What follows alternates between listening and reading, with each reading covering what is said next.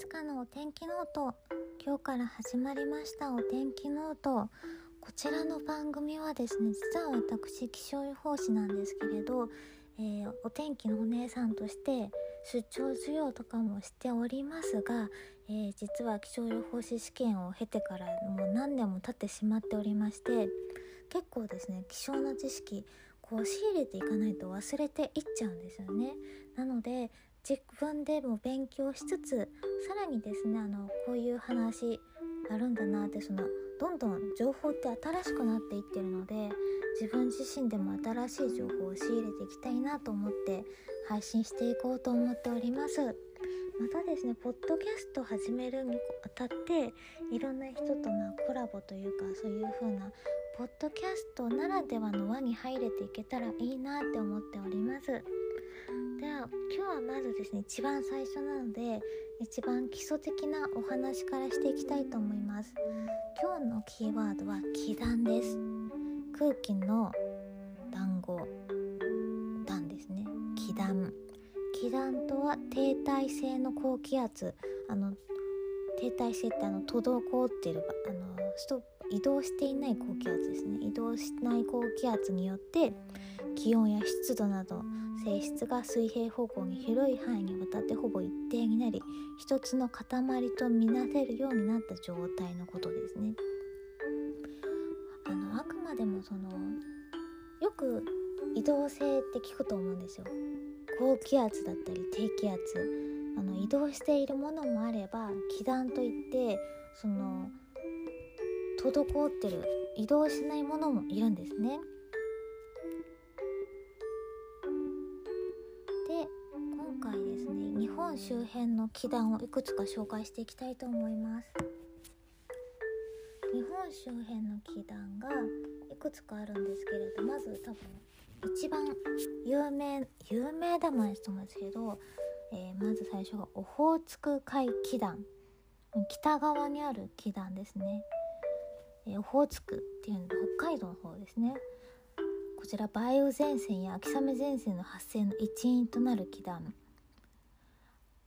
で低温湿潤。寒帯海洋性気団。あの気団ってにいくつかあって寒帯気団だったり熱帯性気団。あと海洋性だか大陸性か。っていくつか種類があるんですけれどオホーツク海気団はあの寒帯寒いところの海洋性あの海の気団ですね。あと揚子江気団。春と秋にこの気団の勢力は日本列島に及ぶと爽やかな晴天になります。これは熱帯大陸性気団。これは暖かくて乾燥している気団ですね。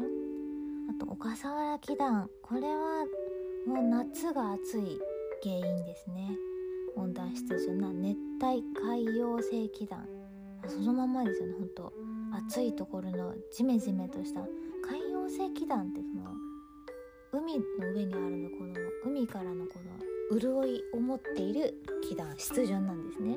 一方で大陸性気団っていうのがその大陸性砂の上気団なのでこの乾燥してややあの乾燥しているあといくつかあと2つ。ですね海赤道気団。熱帯低気圧。台風を発生させる気団。赤道台風ってどこから来るんですかってよく質問されますが赤道から来るんですね、うん、海赤道海洋性気団。高温多湿。あと最後シベリア気団。日本海側に大雪を降らせる原因の気団。これ結構シベリア気団はもう気象予報試験でもよく出ますね。低温乾燥寒寒帯大陸性気団。寒いところの大陸性気団。乾燥している気団。こちら今日ご紹介した気団5個ですね。本当気象予報士試験に出るとしたらオホーツク海気団とシベリア気団くらいかなって思います。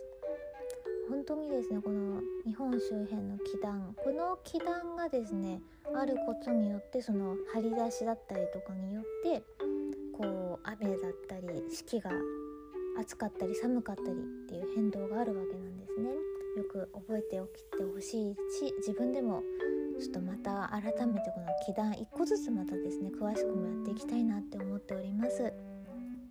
是非また明日も聞いてください。ありがとうございました。